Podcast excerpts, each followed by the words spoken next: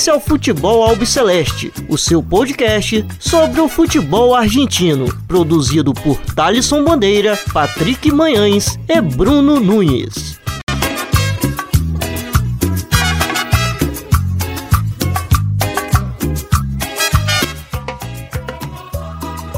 Salve, salve a todos vocês. Meu nome é Thales Bandeira. Está começando mais uma edição do Futebol Albiceleste. E no convidado dessa semana, que vai bater um papo com a gente, é o Daniel Leon, apresentador aí do TID Clássico. É, ele que esteve no último final de semana acompanhando alguns clássicos na Argentina e vai bater um papo aqui com a gente, é, falando como que foi essa correria, como ele presenciou é, vários jogos é, no último final de semana, é, válido pela Copa da Liga Profissional. Leon, é, já de antemão, quero agradecer imensamente você por ter aceito o convite. Sei que você está numa correria tremenda essa semana e uma dificuldade da gente poder conversar aqui, mas é, só tenho a agradecer você por ter aceito o convite e de estar vindo aqui bater esse papo com a gente. Obrigado, Thalisson, que isso é um prazer realmente. É, ainda mais quando a gente fala aí do, do futebol alto celeste, que você sabe muito bem que eu sou um apaixonado pelo, pelo futebol, pelas canchas e pelas linchadas do país vizinho e, claro, em toda a Sudamérica. Um abraço aí também para o Patrick, que está com a gente. E, e, vamos lá, vamos trocar essa, trocar essa bola aí e falar um pouquinho sobre tudo que aconteceu no último final de semana, que eu tive lá exatamente, o final de semana de clássicos. E aí, eu que tenho o dia de clássico, obviamente, é, é mais do que Disneyland. Bom, passando aqui agora é, para o início da entrevista, é, eu gostaria de perguntar já para o Leão é, o início disso tudo, né? Quando ele decidiu é, ir para, para a Argentina gravar os clássicos, já partindo já do ponto da, do, principalmente do clássico da, dessa rodada que tivemos na Argentina, né? A feita de clássicos. Na verdade, Patrick, eu sempre quis fazer o final de semana de clássicos lá na Argentina. Só que isso não era uma coisa que sempre existiu. Houve, alguns anos atrás, é, por dois campeonatos, eu acho, final de semana de clássicos. E aí depois parou. E aí voltou agora. Aí quando eu vi que tinha um final de semana inteiro de clássicos, aí eu já fiquei, claro, absolutamente oriçado. Eu preciso ir, preciso ir, preciso dar um jeito. Porém, né, agora esse é, quase pós-pandemia, estamos terminando, graças a Deus, tudo isso, as passagens estão muito caras, né? Então estava muito difícil chegar até a Argentina. E aí eu, eu fiquei analisando, vendo com a, com a, galera da produção que a gente, como que a gente ia fazer e tal, e no fim a gente acabou optando por um modelo que a gente já usou em outros casos, mas normalmente a gente usa, por exemplo, um produtor local, como lá no episódio do Raja Casablanca, por exemplo, no Marrocos, ou episódios em outros lugares que a gente não fala o idioma local. Então a gente tem um produtor local que nos ajuda com tudo que a gente vai fazer, mas a gente vai com a equipe do Dia de Clássico daqui do Brasil. E dessa vez eu falei, cara, vamos ter que mudar. Tivemos algumas reuniões e eu falei, eu vou só eu. E aí eu consigo o pessoal, como eu também estou cobrindo para Comebol Libertadores e Comebol Sul-Americana na parte digital, obviamente a gente cada vez tem mais contatos por toda a América do Sul de pessoas, tanto que é, fazem é, trabalhos é, nas, nas, suas páginas, Instagram, YouTube, etc., como é, câmeras, é, galera da produção e etc. E foi muito legal porque todo o pessoal lá da Argentina é, amou quando eles falaram: pô, Dani, vem, vem que você vai vir, vai ser legal pra caramba. Tal. E aí, quando eu vi, eu já tava com câmera, camarógrafos locais, produção local. Tem um, um produtor que também é da Comebol Libertadores que, pô, ele me fez guias e roteiros de cada um dos clássicos, sabe? Uma coisa de louco. Aí eu não tive jeito, eu falei, quer saber? Vou pegar e vou comprar uma passagem de ida, que foi a única que eu encontrei barata, e voltei por Porto Iguaçu, cruzando a fronteira para Foz, e depois indo de ônibus de Foz até Porto Alegre para assistir o Grenal, e de, de lá vim para o Rio de Janeiro. Então, realmente uma loucura grande, mas que valeu cada segundo, porque os clássicos, como vocês bem sabem, na Argentina, são realmente um momento especial do, do futebol argentino os recebimentos, a rivalidade e toda a importância que eles dão para os clássicos é, é realmente diferente e vale a pena aprender um pouquinho com eles essa importância que tem os clássicos regionais. Pô, Leão, isso é muito verdade, né? E pegando só um complemento dessa sua fala, é, é, muito difícil de encaixar os clássicos, tanto que conseguiram, por um milagre, na competição da, da Copa de la Liga, né, que é a competição atual agora, que está rolando na Argentina, de encaixar um, um, um, uma festa de clássicos. Né? Então, foi incrível mesmo, ainda mais para nós aqui, que apenas acompanhamos da TV, imagina para quem estava lá, né, acompanhando de lá. Deve ter sido incrível. E você já teve algumas outras vezes por lá, né? Esse contato com os torcedores é importante para você gravar? Existe um impacto na com, com, relação ao seu trabalho? Ah, existe, porque, é, como você sabe, né, Thaleson, eu gosto de gravar no meio da torcida. Meu negócio é gravar no meio da galera, da batucada, da, da festa realmente. Então, é, como é que eu vou te dizer? Se eu não tenho uma boa recepção por parte da torcida que eu estou indo filmar, é, infelizmente, é, é impossível fazer o, o, trabalho que eu faço. É o máximo que você vai conseguir sair para um outro setor, filmar a torcida de longe e tal, que não, não é exatamente a alma e o objetivo do programa. Então, é, depende muito do, da recepção deles. É, no caso, o primeiro clássico que a gente filmou foi lá nos Banfield, e eu já tinha filmado na torcida do Lanús, lá, o Lanús São Lourenço, que tem um episódio de Dia de Clássico que está aí no YouTube, mas é, dessa vez era o clássico e tal, e aí a gente acabou indo de credencial, e às vezes é engraçado isso, quando eu vou com a credencial, é, o pessoal que dá as acreditações, como ele diz, lá o pessoal da imprensa, o encarregado de imprensa e tudo mais, encarregado da imprensa, você vê que eu vou misturando em português e em espanhol, é, eles realmente não entendem bem quando eu explico que, na, que nós vamos com as câmeras no meio da barra. Não, mas aí não tem segurança? Não, não sei o que. Eu falei, não, mas isso é o que a gente faz. Então, a gente sabe até onde a gente pode ir, a gente sabe com quem a gente tem que falar e a gente sabe o que a gente tem que fazer. E no clássico, nesse clássico de Nalanus, infelizmente, não deixaram a gente ir lá no meio da torcida. Mas como eu já tinha ido no outro jogo fui muito bem recebido pelo pessoal de lá 14, lá do Lanús, a gente estava tranquilo, fez bastante coisa na, na, porta do estádio e depois a gente sentou é, de frente para a torcida, assim, bem próximo e fazendo as imagens assim num plano mais aberto. Mas, é, obviamente, se você não tem a, a, a, liberdade de filmar dentro da torcida, não tem como fazer o episódio do, do modelo que eu, vocês já conhecem, que vocês já assistiram aí do dia de clássico, que é no meio da torcida, né? Filmando a bateria, filmando fogos, é, papel picado, bexiga, enfim, tudo isso. Sim. É realmente é, um vídeo Le... da torcida. E, e Leon, é, a gente sabe que é complicado gravar dentro da Barra Brava, né? É por alguns, algumas coisas que acontecem lá e, bom, todo mundo já, já conhece. É, como que você consegue isso, já que em certos casos tem uma proibição é, da, das torcidas? Você precisa de ter algum contato com alguém de dentro da torcida para você ter essa liberação de gravar, porque é, muita gente não gosta que, que grave, que mostre os seus rostos, né? Porque na Argentina tem muito isso dos líderes que ficam ali na Paravalante não, não ser muito bem lá amigável com, com as câmeras, né? Exatamente, exatamente. Então, por exemplo, a gente foi, fomos no coração da torcida do São Lourenço, lá na lá Gloriosa Buteleira, e, e o câmera que estava comigo, ele é torcedor do Ciclone, ele é torcedor do São Lourenço. E aí, pô, a gente ia falando com os líderes da barra, tal, filmando, e aí sempre chegava um e falava, olha, aquele lá você não filma, tal, outro não quer aparecer. Esse aqui, então, tem mil códigos que a gente sabe que tem.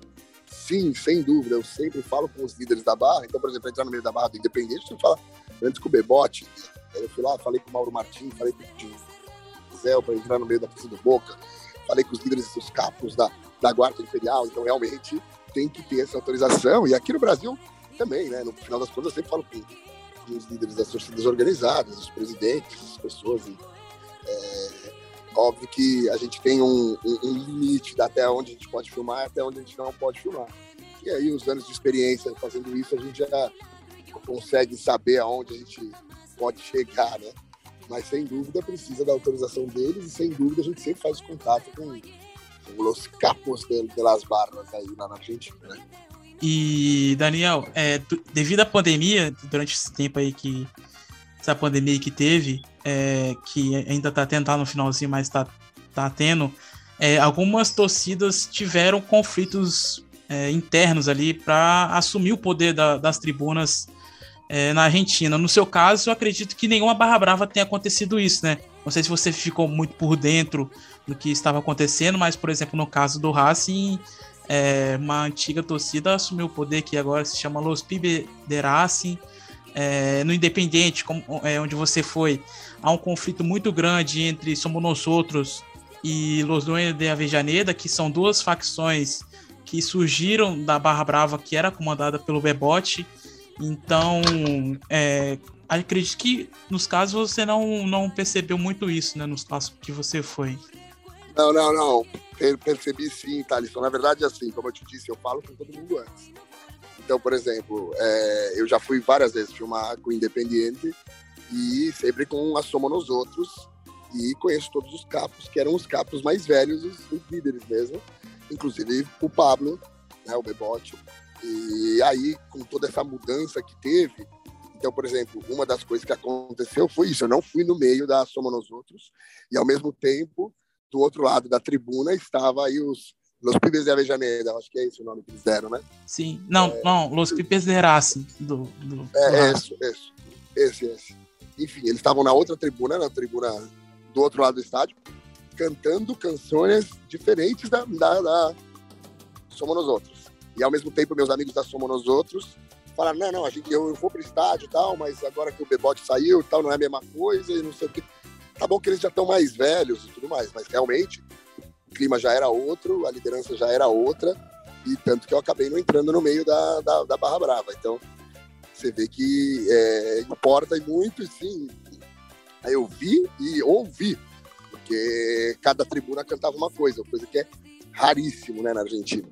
Não, só, Mas... só, corri só, corrigindo aqui, Léo, no caso, você está citando o do Independiente, né? Eu acabei confundindo aqui.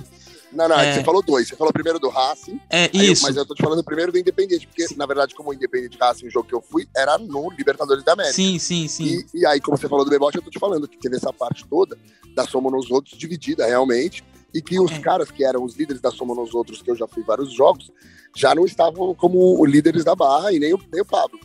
Então, deu para sentir, entendeu? Deu para ver o que estava acontecendo no estádio já antes de eu chegar, por saber que eu não podia entrar no meio da barra. E porque tinha duas torcidas dentro do estádio, coisa que é raro de ver na, na Argentina. Então, é, de um lado eu tava cantando uma coisa, do outro tava cantando outra. É, ultimamente tem acontecido muito isso, tendo duas barras bravas é, na partida. E você citou o Bebote, recentemente ele fez uma, deu uma entrevista aí no, no, no YouTube falando que ele se aposentou das tribunas, que a coisa dele agora é outra. Agora ele tem um, um meio que um restaurante em frente ao, ao Libertadores da América, não sei se você tá sabendo disso, meio que um é, museu é, ali com as camisas do Independente. É, é assim, é, das vezes que eu falei com ele e tal, no fim ele acabou sendo solícito, mas assim, é, deixando filmar, mas mais ou menos, entendeu? Com muitas restrições. Mas eu, não, eu, só, eu só pude agradecê-lo porque pude fazer dentro da torcida independente, tanto em Mar del Plata quanto no Libertadores da América. E agora, como ele não estava, é, os novos capos lá eu não conhecia, e eles falaram, não, não vai dar e tal, e eu falei, então tudo bem. Aí eu fiquei na, na tribuna ao lado da Popular, entendeu?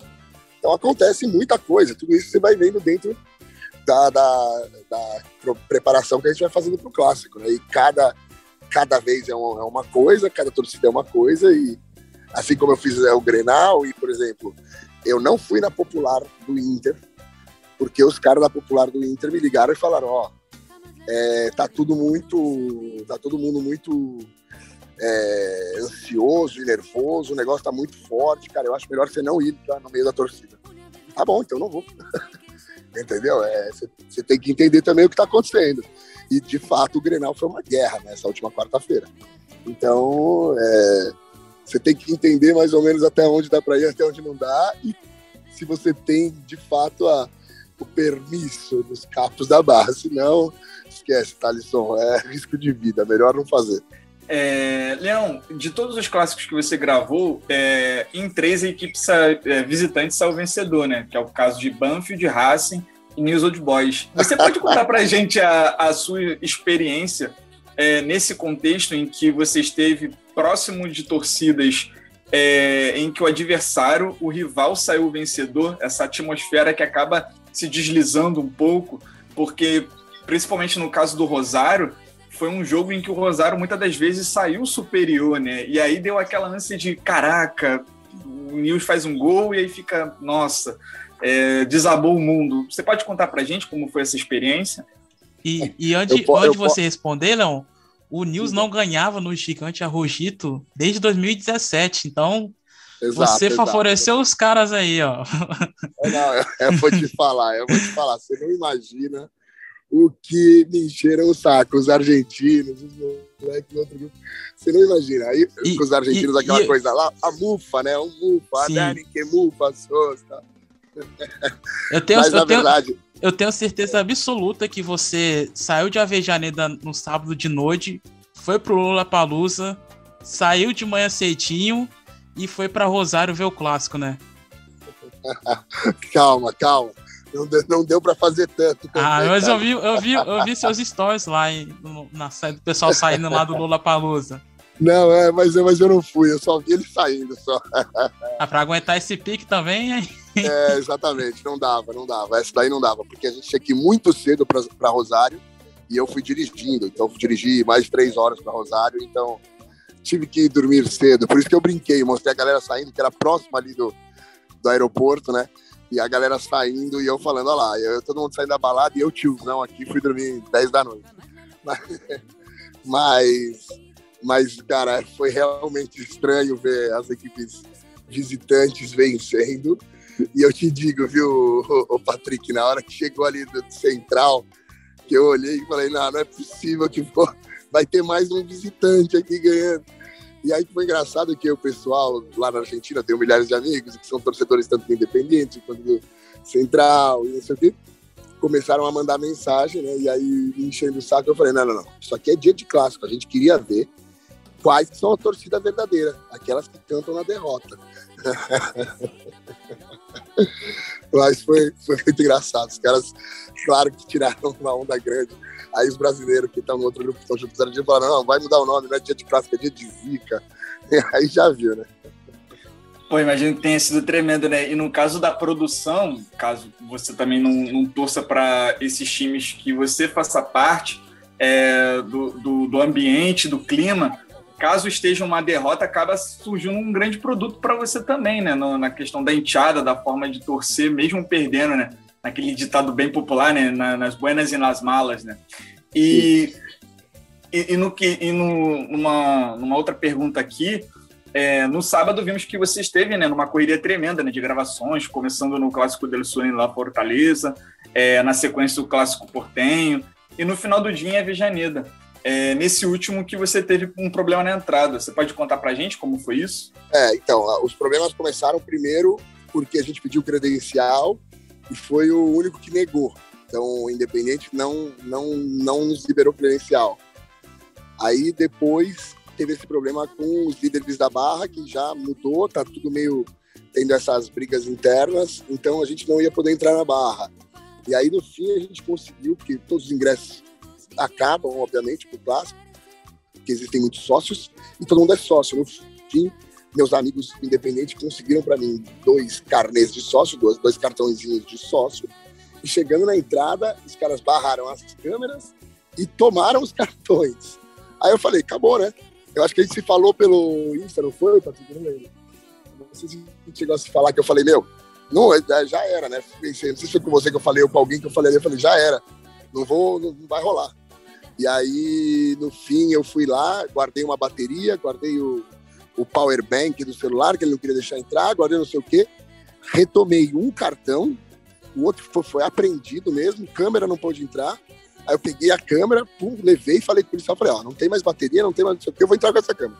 O cara falou, vai, passa, passa, passa. E aí eu entrei e consegui filmar o clássico. Entrei com 30 minutos do primeiro tempo, já 1 a 0 pro Racing. Então, foi difícil.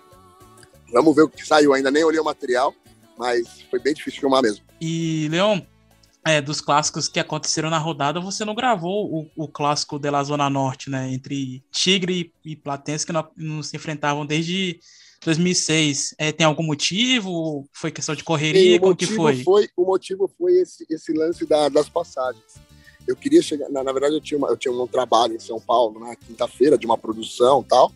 E aí, na sexta-feira, eu queria ir para chegar exatamente para Tigre e assistir Tigre e Platense. Mas as passagens estavam absurdas de cara, porque é sexta-feira, o pessoal quer aproveitar o final de semana. Então, o único voo que eu consegui foi para sábado pela manhã. E aí, obviamente, eu tive que cortar o, o clássico del Norte, aí o Tigre e Platense. Entendi, certo. E, além disso, você também não esteve no Monumental de Nunes, né? É, como é, aí disse... Foi escolha, aí foi uma escolha realmente, porque, como você sabe, né, Thalisson, pô, já fiz vários Boca River, River Boca, e eu queria fazer Central News. Sim. Pô, todo mundo sempre falou, e era um sonho ir para Central News, e como, infelizmente, devido a confusões, briga e tal, eles decidiram colocar o jogo River Boca para as 19 horas, que normalmente seria 8h45. Sim, né? isso. Colocar, colocaram para 19 horas e o outro jogo era duas da tarde, que acabava quatro, e seriam só três horas de estrada, mas até sair era impossível chegar, não dava tempo. Aí a gente já saiu do estádio, comeu e tal, e a gente chegou em Buenos Aires quase 10 horas da noite. Nossa. E, e também, ô Leon, não sei se você sabe, a Los Borrachos de Tablão tá proibida de entrar com, com bombos, sim, trompetas, sim, sim, enfim, instrumentos eu sei, eu sei. É, no Monumental de Nunes. E provavelmente isso deve aí continuar por um bom tempo, já que recentemente a diretoria do River Plate mudou, é a nova diretoria. É, enfim, tá, a situação está bastante é, é complicada é outra, lá e tem, tem essa questão que tá... da da briga interna que acontece já há muitos anos, desde o falecimento do Gonzalo Acro, no assassinato Isso, dele em 2007. Exatamente. Então, desde aquele período lá, é, quando a Barra Brava era comandada pelos irmãos Chilenque, é, desandou totalmente a Barra Brava Missionária. Então, é, os problemas que acontecem lá estão muito longe de acabar. É, exatamente. Uma, uma...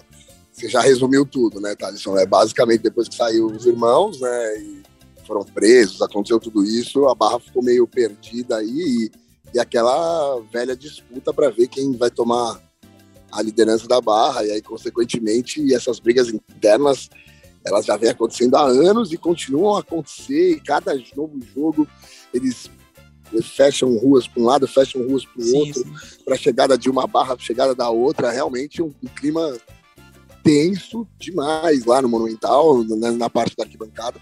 E. Mas assim, eu posso dizer, cara, que nos últimos anos a torcida do River tem dado um show na arquibancada, ainda assim, cara, ela é muito forte, muito forte mesmo.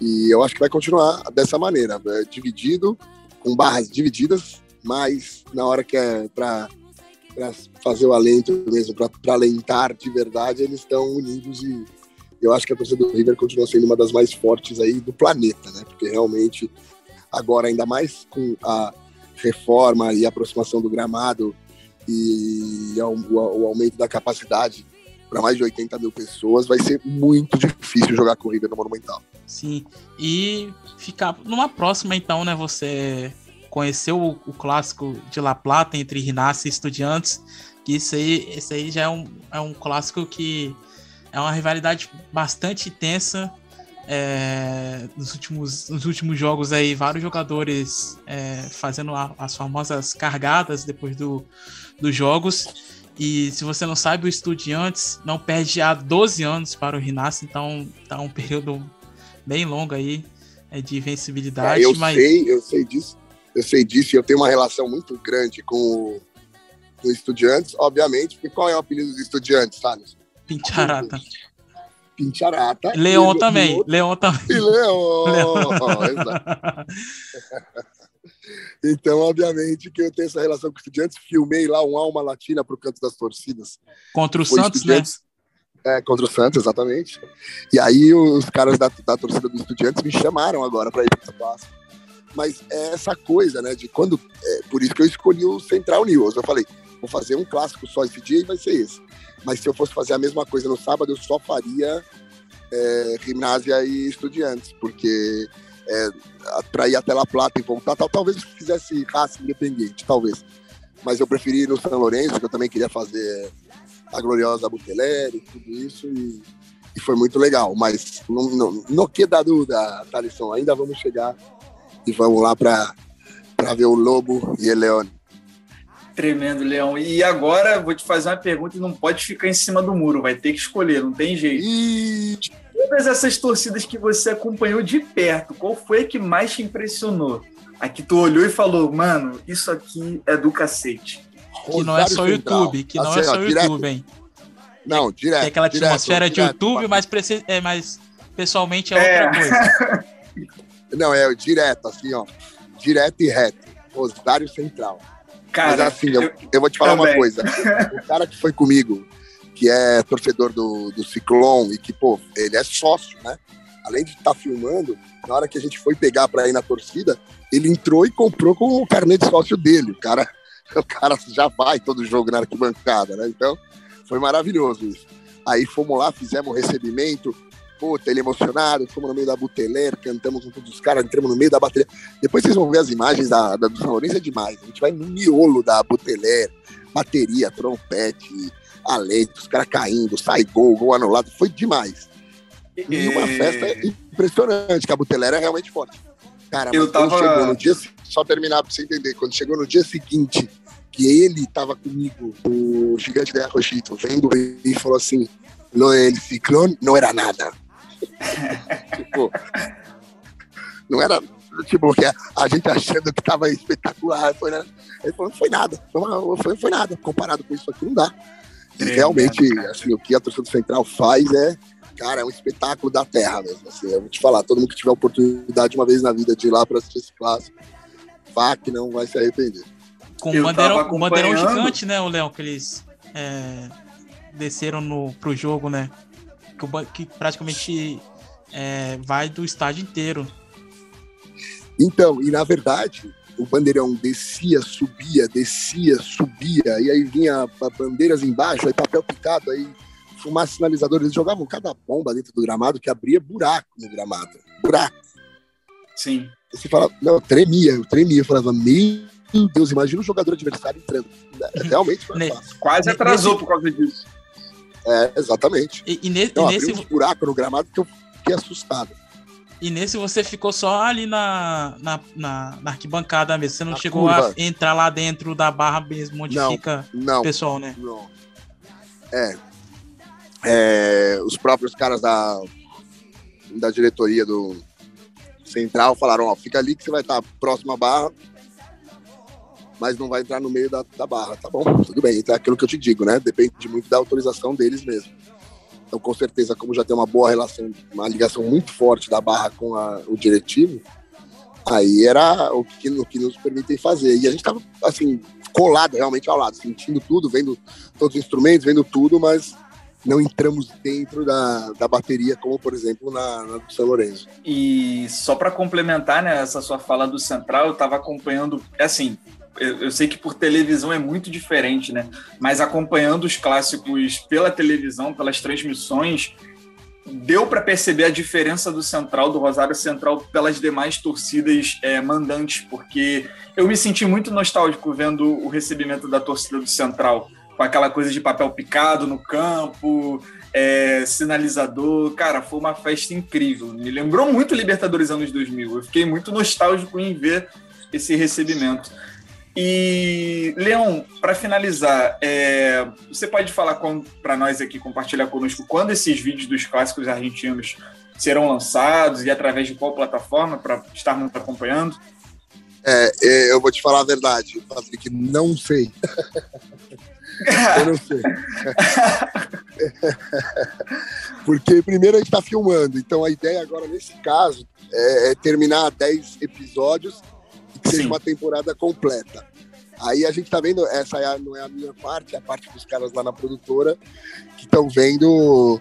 É, porque assim, vai acabar nosso contrato com a Globosat, mas eles têm direito de renovação, entendeu? Uhum. Então a gente tem que esperar agora esse ano e ver se eles vão renovar. Se eles decidirem renovar, aí a gente vai voltar para a Globosat. Se eles decidirem não renovar, a gente vai pegar todos os episódios da Globosat mais esses episódios novos que nós estamos fazendo e mais uma reedição dos outros nove episódios. E aí a gente vai soltar praticamente um episódio por semana aí durante bastante tempo. Mas eu acho que agora na próxima semana a gente já deve começar as edições dos episódios que temos é, já tem Havaí, Figueirense, Vasco e Flamengo. É, e aí lá nos Banfield, São Lourenço Huracan, Raça Independente, Central News, e ainda teve o Grenal agora. Então já temos uma boa leva, quase terminando uma temporada. E, e, claro, essa semana que a gente vai começar a conversar e ver se a gente vai, já vai começando a editar, se a gente vai manter, manter o meu modelo, se a gente vai esperar mais umas duas semanas ver como vai ser. Mas eu acho que essa semana próxima, se Deus quiser, a gente já, já começa as edições de, de todos esses episódios. Leon, muito obrigado. Só tenho a agradecer a você de verdade pela participação aqui no Futebol Celeste na edição de hoje. Sei que você está na correria tremenda, agora vai poder descansar um pouquinho, né? Vai dar aquele cochilo aí é, no retorno a São Paulo. É, bom, muito obrigado. Fica aí se você quiser divulgar suas redes sociais. Daniel Leon aí no Instagram, Dia de Clássico também no Instagram. É, muito obrigado, querido. Abração e muito bom ter você aqui conosco. E espero que você possa voltar outras vezes aqui para falar de torcidas e outras cositas más. E só, só uma coisa, é, Léo. Só, só, perdão, só uma coisinha. É, você tinha falado do sorteio da Libertadores que seria Boca Juniors e Corinthians, né? Dá sua opinião rapidinho aí antes da gente encerrar. O que, que você achou dos grupos, se você chegou a ver? É, eu tinha certeza absoluta que ia dar Corinthians e Boca. tinha certeza. Eu falei, ah, vai, dar Corinthians e Boca, não tem como. É, eu acabei de fazer uma transmissão lá para a Comebol Libertadores também, a gente comentando um pouco. Eu acho que, por exemplo, o Palmeiras pegou um grupo bastante fácil. O Palmeiras é um time que né, já tem, já está com o mesmo técnico, já está com, com, aquela coisa já de, man, de manutenção. O, o, Flamengo e o Atlético têm novos treinadores. Então a gente ainda vai, vai esperar para ver um pouco o que vai acontecer, mas obviamente que eles vêm muito forte. Eu acho que o grupo do Atlético é um pouquinho mais complicado do que o do Flamengo mas o grupo do Corinthians realmente bastante complicado. Tem um outro grupo que é bem difícil, que vai ter o clássico, e que eu estarei lá filmando para não para o dia de clássico, mas sim para Comebol Libertadores, que é Cerro e Olímpia, que acabaram de se enfrentar agora. E o Olímpia ganhou chato, no La É, exato. O Olímpia ganhou no clássico. É, é, é, e aí, então, é, vai ser realmente explosivo. Estarei lá Deus quiser, no meio das torcidas o, o, é, outro, em Assunção. Outro grupo, grupo, chatinho também, é Leão? É Nacional, é. Vélez, Red Bull Estudiantes, um grupo chatinho também. É, esse, esse, esse grupo é legal demais. Vão ser grandes jogos, do, tipo, né? São todos times tradicionais, é, excluindo, obviamente, o Bragantino, que, mas que bem ou mal já chegou na última final da Sul-Americana, então é, e cada vez com investimento maior, então o grupo vai ser realmente complicado. E, pô, e quando você pensa em Nacional, Estudiantes, Vélez, é, clubes tradicionais e campeões da América, você já pensa em grandes jogos. É, esse daí me deu muita vontade de ir para os jogos. Eu já fiquei sonhando ir para o Vélez Estudiantes ali, viu, Thales? Mas, mas é isso. Eu acho que o grupo mais difícil aí é, é dos grandes, estou para o Corinthians mesmo. E eu acho que os outros, as outras equipes vão, vão ter um pouquinho mais de facilidade de chegar até as oitavas de final. Leão, muito obrigado. Tenho que agradecer você, viu? Curtiu o papo? Oh, valeu, curti. Já curto a página de vocês, você sabe. Muito legal a página de vocês e, e é isso. Estamos aí, vamos, vamos te falando durante é, esse ano e assim que precisar a gente participa novamente. Como você disse, só seguir lá Dia de Clássico no Instagram, no YouTube. E o meu, como está escrito aí, é Daniel, não sei se está aqui ou não, mas arroba Daniel V. Leon. E claro, sigam a página Futebol Albiceleste. Leon, abraço. Valeu, Leon. Forte abraço. Tamo juntos, meus queridos. Um abração. Bom, dando continuidade aqui na edição 70 do Futebol Albiceleste, vamos passar aqui rapidamente é, pela Copa da Liga Profissional. Bom, como vocês acabaram de escutar o nosso papo com o Daniel Leon do Dia de Clássico, foi uma é, festa de clássicos, né? Pela, pela rodada e, é, da competição. O Tigre goleou o Platense por 4 a 0 é, As duas equipes aí é, haviam se cruzado pela última vez na final do reduzido da B Nacional 2006-2007, é, quando a equipe é, de Vitória venceu com gols de Pereira e Fontanejo. E na decisão da promoção, o Tigre derrotou o Novo Chicago e voltou a primeira depois de 27 anos atuando no ascenso. Então aí o clássico dela, é, Zona Norte, como é conhecido, é bastante pegado, é, tem muita rivalidade, é, dois clubes que não se enfrentavam há bastante tempo e o Matador de Vitória saiu vencedor aí na última sexta-feira. É, bom, tivemos aí o Clássico do Sul, onde o Taladro venceu por 1 a 0 o Lanús, o Buff que não perde para a equipe Granate desde 2007, quando foi goleado por 4 a 2 Então aí, jogo que na minha opinião não achei lá muito essas coisas, para mim é, esperava mais, esperava mais do, desse clássico aí na Zona Sul. É, tivemos aí o empate sem gols de dois clássicos no sábado, São Lourenço e Huracan, Colón e União, o clássico Santa Fezina aí bastante criticado é, pelo, pela arbitragem ali comandada pelo, pelo Nestor Pitana, vários erros cometidos, é, pênaltis aí ele deveria ter marcado e não marcou durante a partida. No final do sábado tivemos aí a derrota do Independente para o Racing, 2 a 1 é, Racing que é, abriu o placar logo no começo da partida com o Demônio Out e, e teve aí o empate com, com o Independiente logo no começo da segunda etapa. É, primeiro tempo aí mais do Racing, com, principalmente com, com o Tchancalay ali pela ponta esquerda e foi uma, um, um, principal jogador ali desse primeiro tempo para a equipe do Fernando Gago. E já na, na, segunda etapa, o Eduardo Domingues fez algumas mudanças com a entrada do Alan Sonhora e, e deu totalmente uma cara no time, mudou totalmente o visual do time, né? Mas no finalzinho aí da partida, Enzo Copete é, marcou o segundo gol do Racing.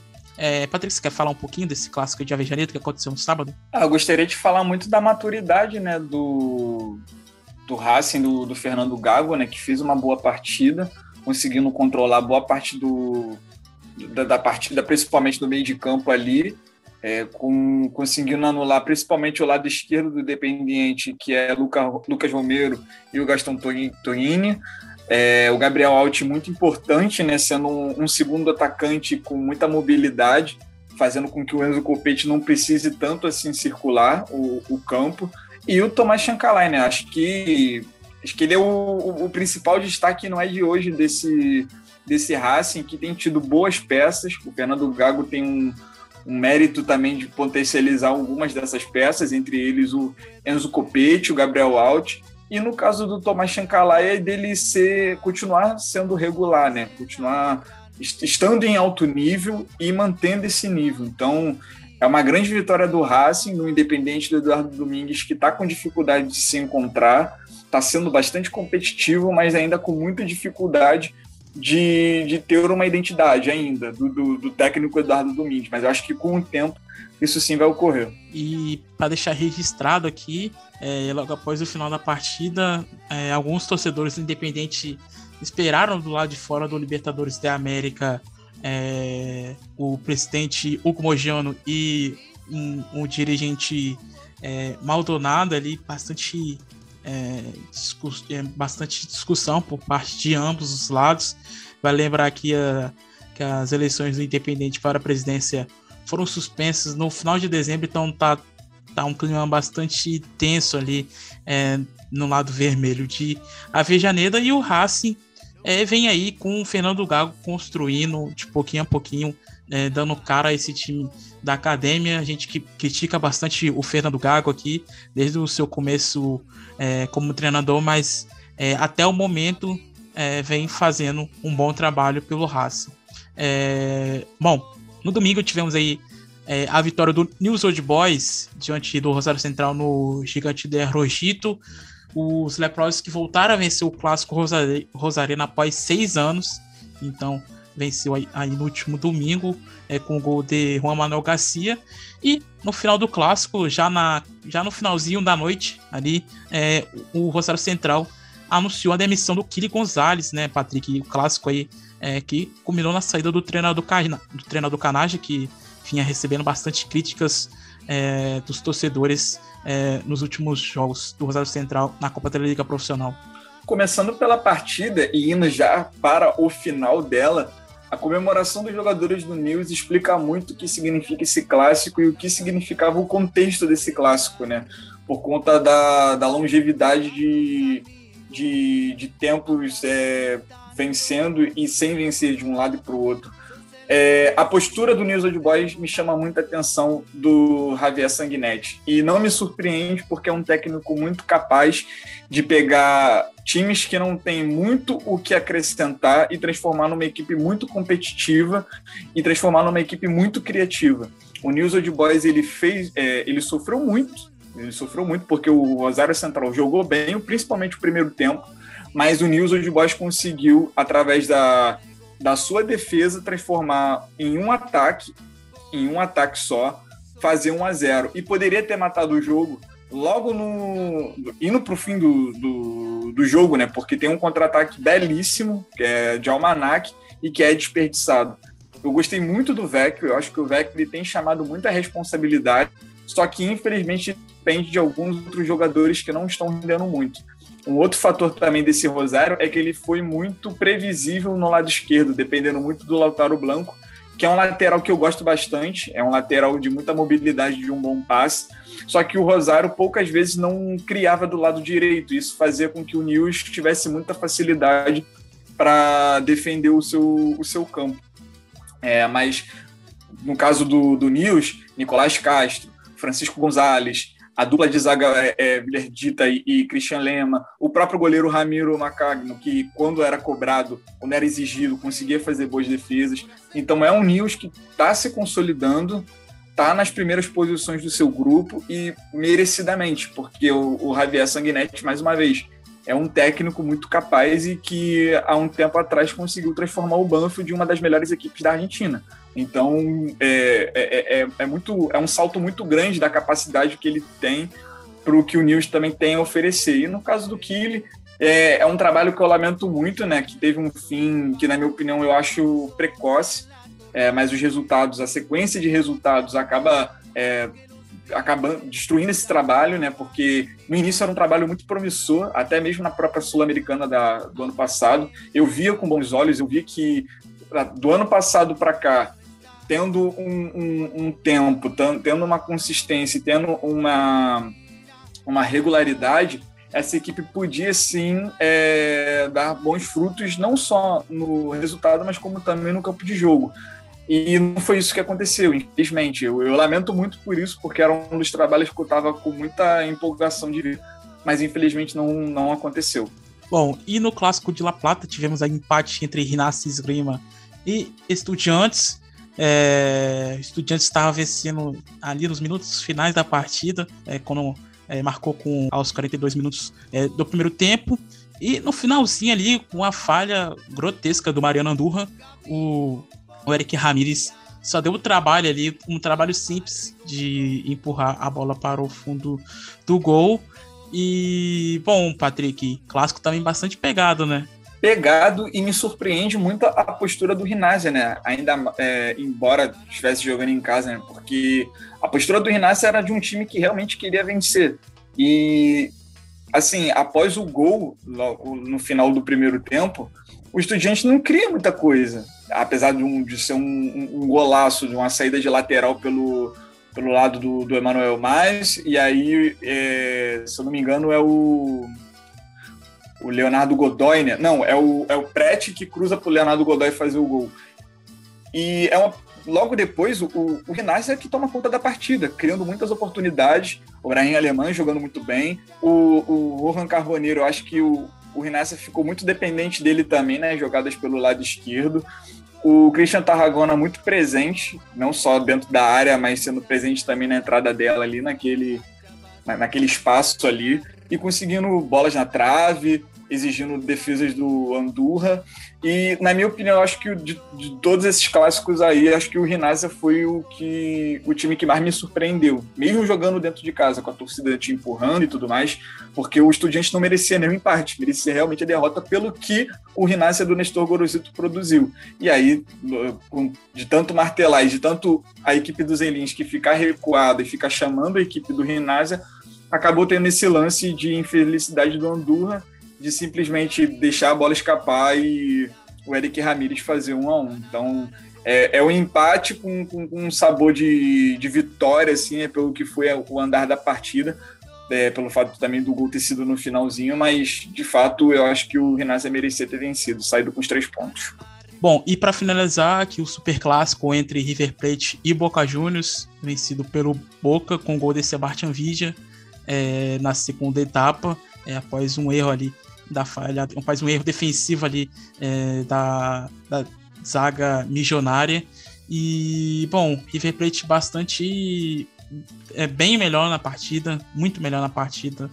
É, e só não fez só não fez o gol porque o Agostinho Rossi defendeu tudo que viu pela frente, fez, fez, uma, grande, fez uma grande partida, inclusive sendo elogiado aí por vários jornalistas e sendo é, o jogador é, que foi o melhor em campo do Super Clássico. E, bom, o Patrick, como que você viu aí é, essa vitória do Boca Juniors diante do River Plate no domingo? Olha, eu tive a sensação, é, assistindo a partida, que eu concordo é, com, com a superioridade do River Plate. O Boca Juniors, boa parte das vezes, ficou muito encurralado, não conseguindo sair jogando. E raríssimas vezes conseguiu jogar no seu contexto, né? Que é jogar em contra-ataque, jogar em velocidade com o Sebastião Vigia, é, o Ramires também nessa transição, o Molinas no, no passe final. Só que eu tenho, eu, eu, tive a sensação vendo esse clássico que o River Plate, por mais superior que fosse, eu senti que ele estava muito tranquilo e senti, e senti também que, olhando os jogadores, parecia que o gol para ele sairia naturalmente, sabe? Então eu, eu senti uma, um, um, um, pé no freio dos jogadores do River com relação a isso, de não tentar buscar o gol a, a, a todo custo, o primeiro gol a todo custo. Eu tive essa sensação de que o River Plate é, pensou tanto no gol uma, que iria ser de uma forma tão natural que não jogou da melhor forma possível. E muitas das vezes, por isso, perdeu as chances que perdeu. É o caso também do Julian Álvares em questão de tomada de decisão, de finalização, tudo bem. Uma delas parando no Rossi, incrivelmente parando no Rossi, que para mim, indiscutivelmente, ele é o melhor jogador do Boca Juniors, pelo menos nas últimas três partidas. Mas muito por erro também do River Plate no, na, na, decisão final, tanto de finalização ou no passe final. É, isso também aconteceu com o Dela Cruz, aconteceu numa bola do casco em que ele estava dentro da área e ele furou. É, a dificuldade do Santiago Simão em, que, em, ter que passar do Fabra ou do Ramires, fazendo esse bloco duplo ali para parar tanto ele quanto o Rojas. E e é isso, né? Um, um, Boca que dependeu muito do erro do River Plate, e isso é legítimo. É... Pesando muito também a falha e o azar também do Gonzalo Pires, que para mim ele foi muito inocente em cair da forma como caiu, porque para mim eu entendi que ele caiu e achou, e achou um absurdo o juiz não ter dado falta, sendo que ele caiu sozinho, eu não vi falta. E o Sebastião Vigia é oportunista em, em tirar a bola do Armani e fazer o gol também. Então, eu acho que foi um Boca também muito bem defensivo. Tudo bem que não vão ser todas que o Rossi vai defender tão bem assim, e isso é, a gente tem que botar em conta porque o Rossi, historicamente, ele não era um goleiro confiável, agora que ele está sendo. E a questão defensiva e também a questão da transição também, né? Por causa, por causa de por conta da não dependência do Vija ou qualquer outro jogador em velocidade, porque você agora tem o Molinas para dar o passe final, você tem o Benedetto que não estava muito bem para segurar a bola, e até mesmo o Christian Medina também para fazer essa transição. Então, acho que foi um Boca muito maduro em não se desesperar e saber quando iria atacar. Tanto que logo após o ele coloca também o Oscar Romero, o Sebastião Bataglia coloca o Oscar Romero, que foi bem na partida, segurando a bola principalmente do lado direito. Então, é, a minha crítica é muito mais com relação ao River, não só pelo resultado, mas também por achar que faria o gol de uma forma tão natural assim, e, e acabou não acontecendo. E bom, passando aqui é, outros resultados, destacar um gol do Santiago Silva, né, o, Patrick, diante ali do Patronato, voltando a marcar é, após um longo período afastado devido é, ter testado positivo para o doping. É, terceira vitória seguida do Barraca Central. Dessa vez venceu aí o Sarmento de Runim por 2 a 1 A culpa é nossa. É, só pode. Tem que parar de falar para ver se, se começa a perder novamente. É, bom, Defensa e Urtícia empatando em 1 a 1 com o Arsenal de Sarandi. A vitória do Argentino Júnior diante do Vélez Sácio. A vitória do Central Córdoba fora de casa diante do Atlético Tucumã e a vitória em casa do Tajeres sobre o Godoy Cruz por 2 a 1 Bom, Patrick, começando então pelo Tajeres, que anunciou um treinador novo, né? O português Pedro Caixinha, que vem aí do México, que desde então Tajeres é, recentemente demitiu seu treinador, Angel Guilherme Royos, e agora vem aí com o primeiro português na história a treinar uma equipe argentina. Vamos ver aí o que se sai do Tajeres, né? Verdade, né, Thaleson? E assim, a fase do Tajeres é tão ruim que o que ele fizer já vai ser lucro, sabe? O que ele fizer de positivo já vai ajudar muito no Tajeres, que tá num grupo, para ele, no caso, bem complicado na Copa Libertadores. A gente vai falar logo depois, é a questão dos grupos e tudo mais, é, dar o nome de cada um dos grupos, mas estava é, muito preocupante o que vinha sendo o Tajeres desde a saída do Cacique Medina. Vale dizer que foi um grande trabalho né, no ano passado e que com a saída dele acabou culminando é, nessa, nessa sequência muito ruim da equipe de Córdoba e que gerou muita preocupação e gera até hoje, né, sabe? Porque o que será do Tajeres agora e agora com um novo técnico que está chegando agora no, no, campeonato argentino e vai ter que pegar todo esse contexto aí de uma equipe que até então não tinha vencido a não ser o Godoy Cruz. É isso. E saída, na minha opinião, surpreendente do Manuel Pellegrino, né? Do, do Vélez Sácio, né? O, o, o Patrick, ele que anunciou aí na última quinta-feira, né?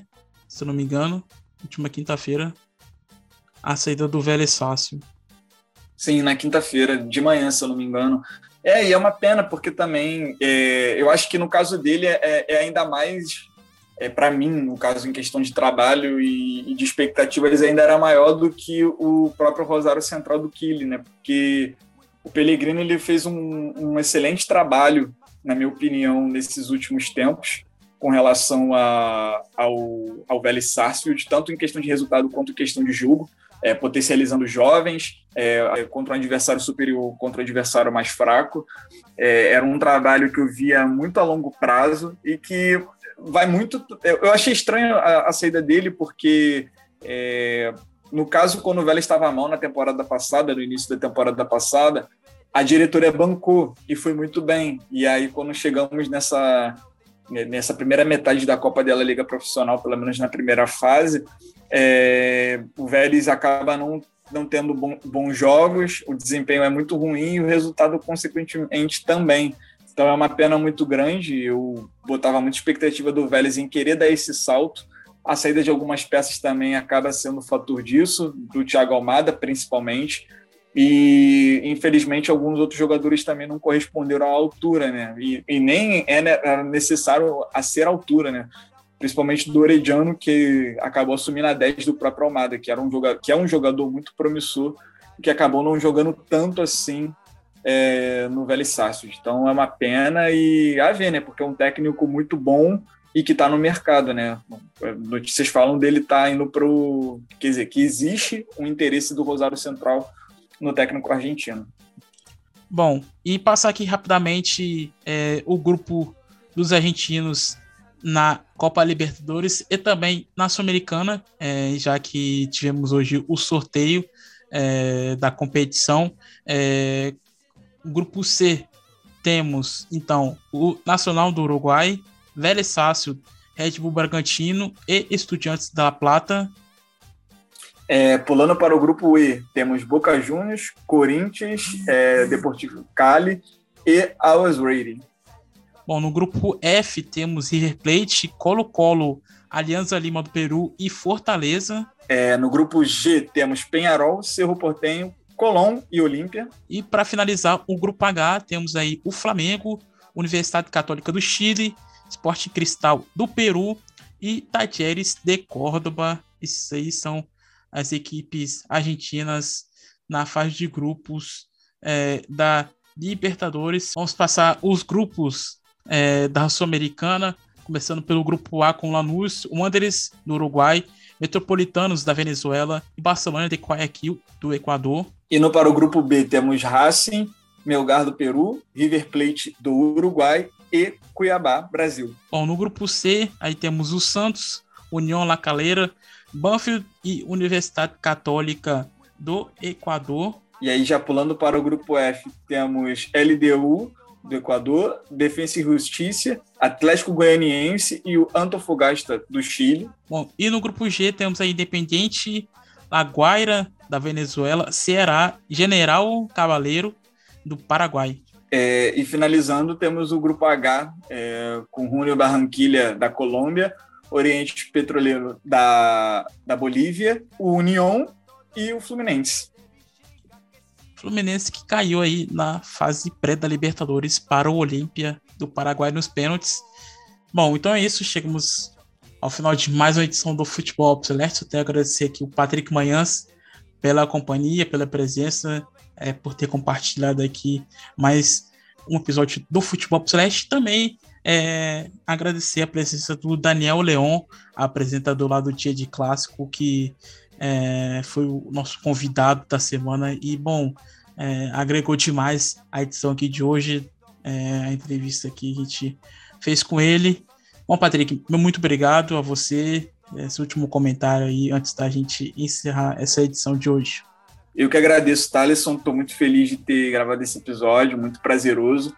Agradecer não só você, mas também o Daniel, o Daniel Leon, que com essa resenha aqui com a gente. Foi muito boa, foi muito além de uma entrevista, foi, foi um papo mesmo, foi uma conversa que tivemos. É, agradecer ao ouvinte é, e pedir para o ouvinte é, nos seguir tanto no, no Instagram quanto no Twitter. E no Twitter ele está é, com muita atenção, porque estamos postando muitas histórias, estamos publicando muitas tweets no Twitter, não só sobre futebol, mas sobre cultura argentina, é, sobre sociedade também, de uma forma geral. E nessa semana soltamos uma trilha muito legal. É, quer dizer, a, a questão é, é, é, lamentável, mas é uma trilha sobre a ditadura na Argentina. E também você pode também estar nos seguindo na, no Spotify, em qualquer outro, outra plataforma de áudio. Na opção do Spotify, você pode também estar clicando para avaliar o nosso, o nosso programa. Então, seria muito de bom grado você dar cinco estrelas para a gente, tá bom? E é isso. Um forte abraço e boa semana a todos. É isso. Vamos que vamos.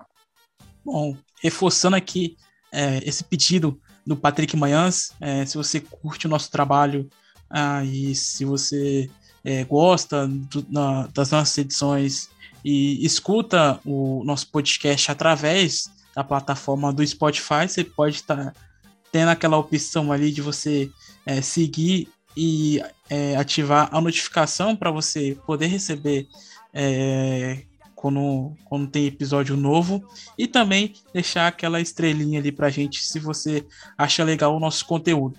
E como o Patrick Manes também citou, a gente tem feito aí é, durante essa semana é, várias threads sobre ditadura militar e futebol, já que essa semana completou 46 anos do golpe militar na Argentina.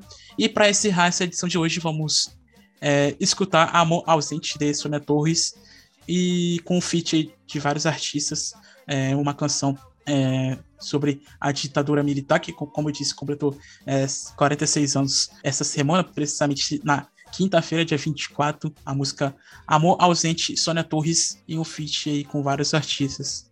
Então é isso, até a próxima, Rasta.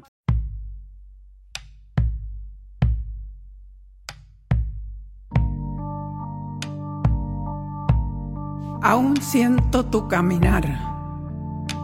Siento latente tu presencia. Sé que te voy a encontrar y en ese encuentro se iluminará el camino que anuncie el final de tu ausencia. En este nuevo amanecer, siempre te traigo hacia mí. Te imagino entre nuestros hermanos, nuestros hijos, nuestros nietos. Siento tu amor Siento tus alas volando cerca. Tu amor está presente.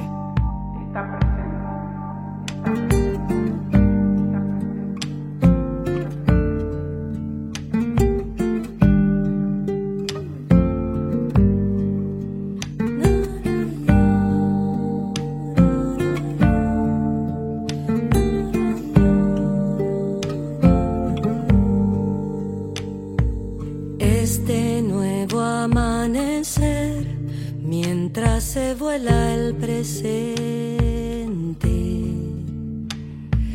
Me trajo todo el ayer, tu retrato entre la gente.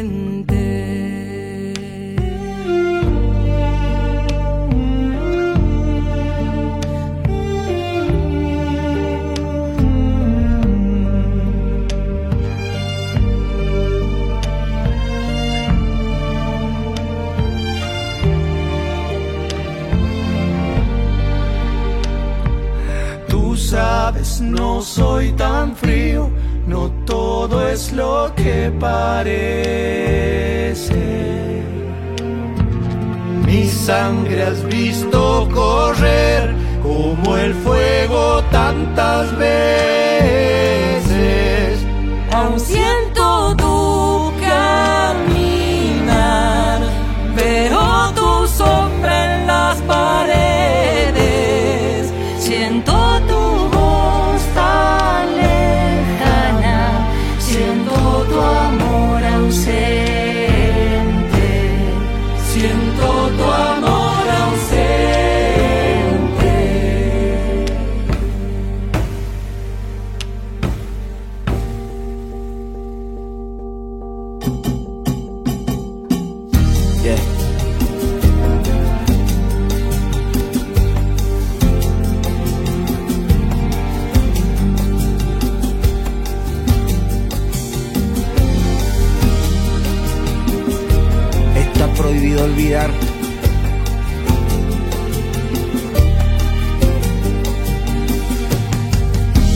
Esto va por nuestra gente, por nuestros hijos, por nuestras hermanas, por los que no se olvidan, porque el amor no se acaba. Todavía estoy de pie, sigo firme, tengo ganas de mirar hacia tus ojos y conversar por las mañanas. Sangre de mi sangre que ha sido derramada. Encuentro en las aves del cielo la fe trastabillada. Ni olvido ni perdón por las vidas arrebatadas, por las madres, las abuelas buscando un consuelo entre madrugadas. Si las líneas que hoy escribo encontraran su destino, podría volver a verte sonreír y descorchar un vino. Si la vida fue testigo y nunca presa del olvido, arrasaría a los que te desaparecieron por crueles y asesinos. Si a mí nada me importara, habría abandonado el grito, perdiendo todas las fuerzas que realmente necesito. Pero donde existe vos, suena latente la palabra lucha, debajo de las nubes que cubren este cielo que nos escucha. Yo Hace rato sigo buscando, mirando tu retrato, recorriendo los recuerdos, esperando. Y si batallo, es porque aún no me callo, porque soy la lucha de abuelas de Plaza de Mayo.